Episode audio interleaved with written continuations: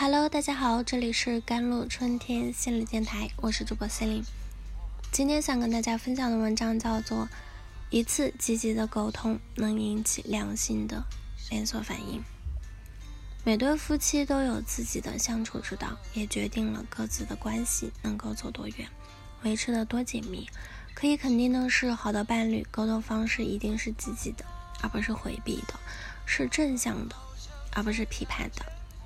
即便是吵架，也能看到两个人是愿意解决问题，还是一味的互相指责。我也会常常检讨自己在情绪上头的时候，会不会出现这几种负面的沟通方式。很多新婚夫妇抱怨对方不再像婚前那样在乎自己，不再有问必答、有求必应。其实很多时候是生活的重心变了，彼此关注的重点也发生了变化，口见腹密。内心柔软，但是嘴上却一定要占上风。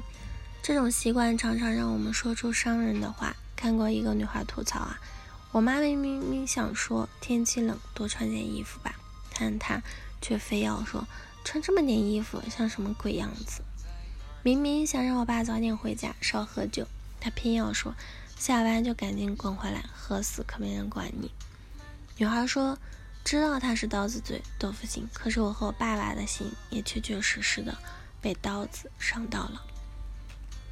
越是亲密的人，在语言上就是越容易口见密腹的。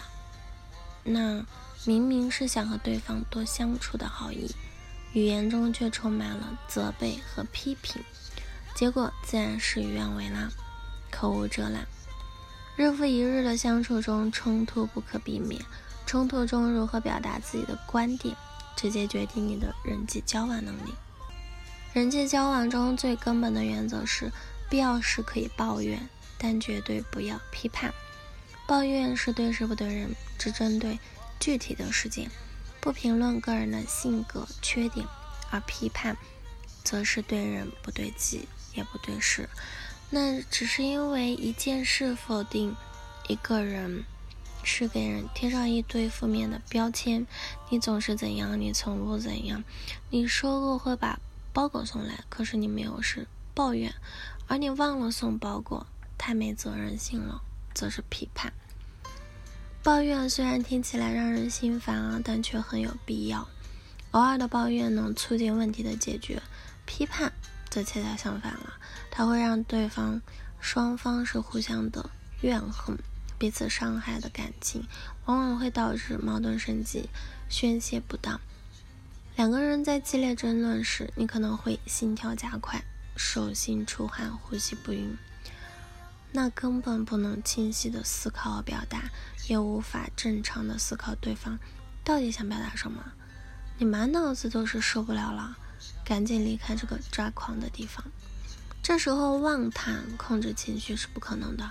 但我们必须控制自己宣泄情绪的方式啊！恶言相向，把最难听的话说一遍，甚至动手打人，都是宣泄不当的。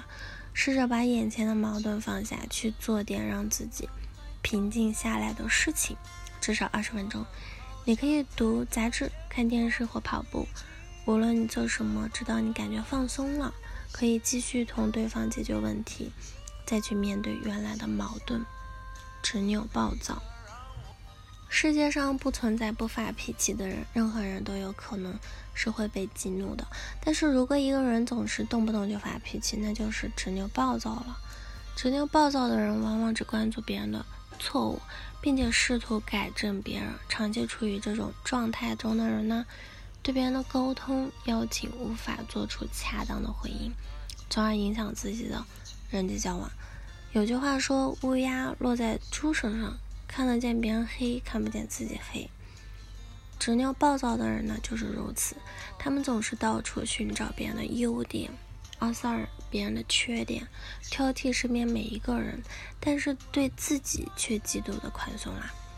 别人做错事是人格问题，自己做错事则是不可避免的偶然，避而不谈。关系出现问题时呢，你可能会自我反省：我。说错了什么吗？有可能，但更可能是因为你没说什么。心理学家表明，很多时候我们该说却避而不说的话，是影响双方关系的罪魁祸首了。沟通总是得不到积极回应，就会导致双方关系产生失望和不满，累积的不满和互相不理解终将爆发，最终导致双方彼此充满敌意，各自维护和漠然的冷淡。有人说，言语是人类所使用的最有效的药方，它可以制造冲突，也可以消弭冲突。有些人习惯将日常的小矛盾。隐藏起来，隐忍不发，认为隐忍是一种美德。直到有一天无可挽回，才知道失去的东西有多可贵。好的关系是从身边的小事做起，提出积极的沟通邀请，并积极回应别人提出的沟通邀请。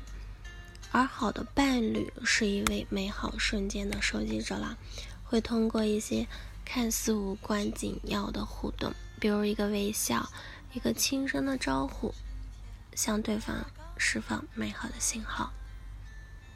好了，以上就是今天的节目内容了。